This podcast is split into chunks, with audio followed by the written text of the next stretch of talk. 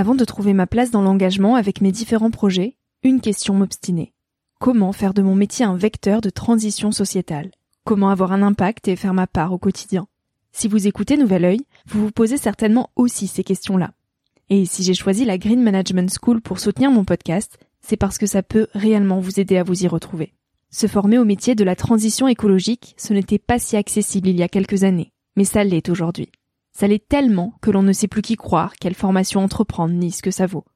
Alors j'ai fait les recherches pour vous, et j'ai trouvé l'école que j'aurais tant aimé faire il y a quelques années, quand j'étais paumée. Des cours approfondis sur le climat, la biodiversité, l'agronomie, la géopolitique, mais aussi sur les modèles économiques vertueux, le tout dispensé par des spécialistes et des personnalités inspirantes. Créer un autre lendemain que celui qui s'annonce, c'est leur mantra, et derrière cette idée, la mission de Green Management School est de former de nouveaux managers capables de transformer les entreprises et les organisations de l'intérieur. Toutes les informations sont en description. Merci à Green Management School de croire en nouvel œil en soutenant cette saison de podcast. Tout de suite, place à un nouvel épisode.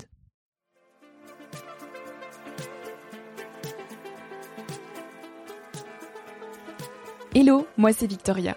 J'ai 23 ans et je pars à la rencontre de personnes inspirantes qui se sont posées il y a quelques années les questions que je me pose aujourd'hui.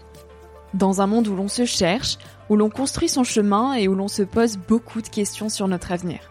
Alors j'espère qu'écouter le parcours et les conseils de ces personnes qui ont rêvé et osé faire de leur rêve une réalité t'aidera toi aussi à avancer d'un pied plus sûr dans la vie. Si tu souhaites m'encourager dans cette aventure, tu peux participer à ma page Tipeee qui est dans la description pour que je puisse continuer à faire grandir Nouvel Oeil indépendamment. Tu peux aussi laisser quelques étoiles sur iTunes ou Spotify et en parler autour de toi. Pour me suivre au quotidien ou pour m'écrire, je t'invite à me rejoindre sur le compte Instagram Nouvel Oeil et sur le site www.nouveloeil-podcast.com. Je t'invite maintenant à emprunter un nouvel œil pour regarder le monde sous un autre angle pour te recentrer sur ce qui est essentiel et sur qui tu es pour t'aider à trouver ton chemin et surtout à oser. Cet épisode est un extrait du podcast publié lundi dernier. En moins de 10 minutes, il te permettra de capter les plus beaux messages de mon invité de la semaine. Un mini-épisode à écouter et à réécouter quand la motivation ou le sourire te manqueront.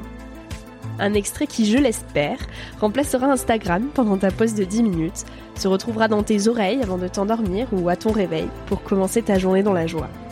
Si cet extrait te plaît et que tu as envie d'en connaître plus sur mon invité de la semaine, l'épisode en entier t'attend chaudement sur Nouvel Oeil.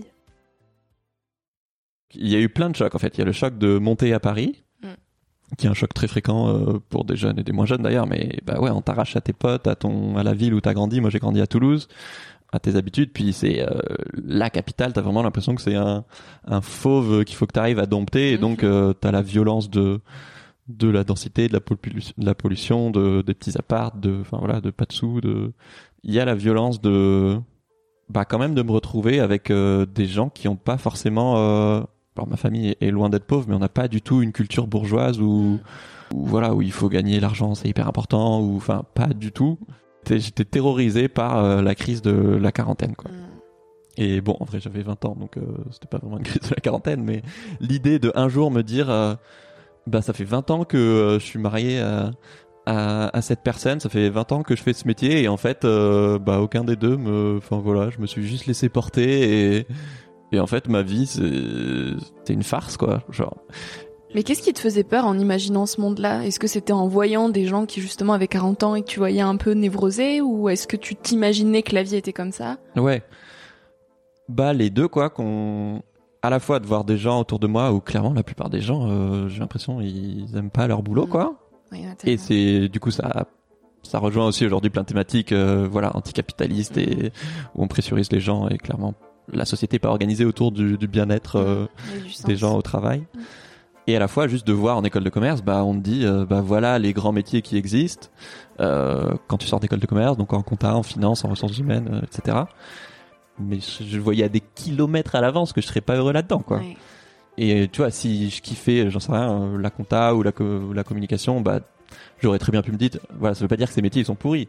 Juste que moi vraiment ça te faisait pas rêver quoi bah non, c'était juste évident que du coup j'essayais de me de me convaincre moi-même que peut-être que j'allais trouver quelque chose. Euh, c'est comme quand tu scrolles sur les sites d'offres d'emploi et t'es là, non mais il y en a une sur 100 là, c'est pas si horrible que ça et tout. Non mais en fait, euh, c'est un privilège, j'en ai conscience, mais euh, encore plus si t'as la chance d'avoir fait des, bonnes études. Euh, essaie de trouver un job qui te rend heureux quoi enfin genre ça me semblait pas euh, demander je cherchais autre chose mais j'avais pas l'impression je savais même pas si ça existait quoi donc t'es es dans le noir et t'es là bah je crois pas qu'il faille attendre d'être parfait pour euh, pour agir je crois qu'en deux heures on peut déjà faire plein de choses j'ai choisi ce titre qui était évidemment euh, provoque euh, c'est aussi parce que euh, changer le monde on on met ça un peu sur un piédestal. On se dit, euh, voilà, faut être Zuckerberg ou Bezos pour changer le monde. Et en fait, c'est un truc un peu flou qui permet aussi de se déresponsabiliser, de dire, ok, mais non, il faudrait que euh, on puisse éradiquer la pauvreté pour changer le monde. Pas, euh, oui, ok, mais bon, tu vas pas éradiquer la pauvreté.